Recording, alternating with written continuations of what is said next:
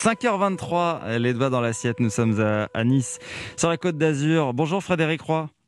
Bonjour Sébastien, bonjour à tous les auditeurs. Vous êtes euh, notre boulanger. Euh, on, vous, on, vous, retrouve régulièrement en direct euh, dans votre fournil. Qu'est-ce que vous avez dans le four en ce moment, ce matin-là croissant, pain au chocolat, brioche, enfin toute la viennoiserie est dans le four au moment où je vous parle. Bon, euh, voilà, tout est prêt, euh, tout est prêt pour le pour le petit déj. Euh, Absolument. Comment se passe cette période de déconfinement pour vous du côté de Nice? Ah bah, elle se passe super bien dans le sens où on a un ciel radieux. On commence à voir la population ressortir. On commence à revoir quelques touristes, même si on n'en est pas au point où on devrait l'être. Mais on va dire que ça prend une bonne voie. Bon, eh ben, euh, tant mieux. Alors, euh, Frédéric, je vous suis sur les réseaux sociaux, euh, sur Twitter notamment. Vous êtes toujours très présent. Hein. Il y a beaucoup de de, tweets avec de belles photos de vos, de, vos viennoiseries. alors, je vous ai vu lancer un mot clé il y a quelques jours. Arsène le pain au chocolat. Alors, on comprend le jeu de mots avec Arsène Lupin. Qu'est-ce que c'est que cette histoire d'Arsène le pain au chocolat? Bah, ça vient même pas de moi, c'est ma petite femme, parce que bon, on s'amuse à travers notre métier, parce que comme on a quand même un métier très prenant, faut aussi pouvoir se détendre. Et c'est vrai qu'il y a des moments, bah, je peux danser, je peux m'amuser. Et là, ma femme, eh, on avait regardé la première partie de la série, donc, et on a vu que la deuxième partie venait de sortir.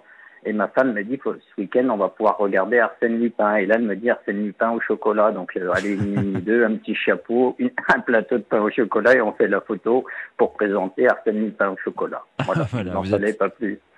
Sur la photo, vous êtes effectivement avec un chapeau comme un espion et vous êtes caché derrière vos pains au chocolat. Euh, Absolument. Vos, Mais également, oui. également à Nice, en ce moment, on est en train de monter une campagne de communication avec l'Union départementale des sapeurs-pompiers du 06, car c'est quelque chose qui me tient à cœur, pour des raisons personnelles, mais aussi des raisons citoyennes, à travers le 112, numéro unique d'appel, pour enfin se débarrasser des cinq numéros qu'on a actuellement et qui servent à rien du tout, qui sont obsolètes, mais aussi sur l'utilisation des défibrillateurs. Donc, depuis près d'un an, euh, l'association des pompiers du 06 travaille sur un projet. Ils ont créé un petit fascicule pour les enfants, pour les adultes, sur l'utilisation des défibrillateurs et sont venus me voir au magasin et m'a dit Fred, qu'est-ce que t'en penses? J'ai dit c'est génial.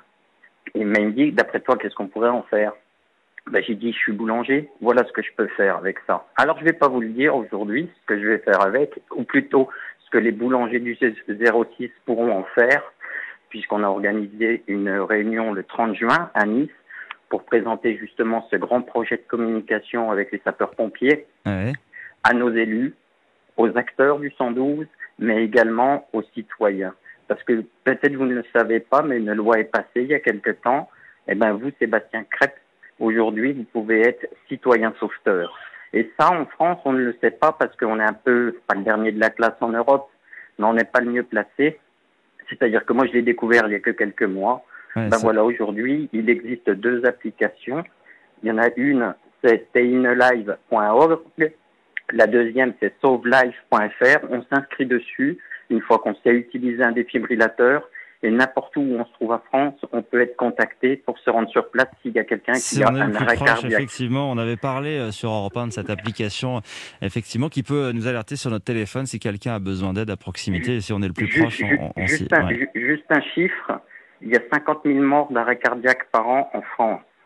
15 à 20 000 pourraient être sauvés si les témoins à proximité savaient utiliser un défibrillateur ou encore faire un massage cardiaque. Et ce n'est pas le cas aujourd'hui. Et donc, ça veut dire que nous, citoyens, on peut sauver des vies. Hmm. Et je pense que c'est un superbe projet et c'est pour ça que je m'investis totalement dedans avec l'UDSP, avec nos élus locaux qui ont une certaine puissance au niveau national. Donc on aura besoin d'eux. On leur a écrit. On espère qu'ils seront là. D'ailleurs, je les invite une fois de plus. Européens, j'espère qu'ils seront là aussi, qu'ils pourront venir nous voir avec leur correspondant local.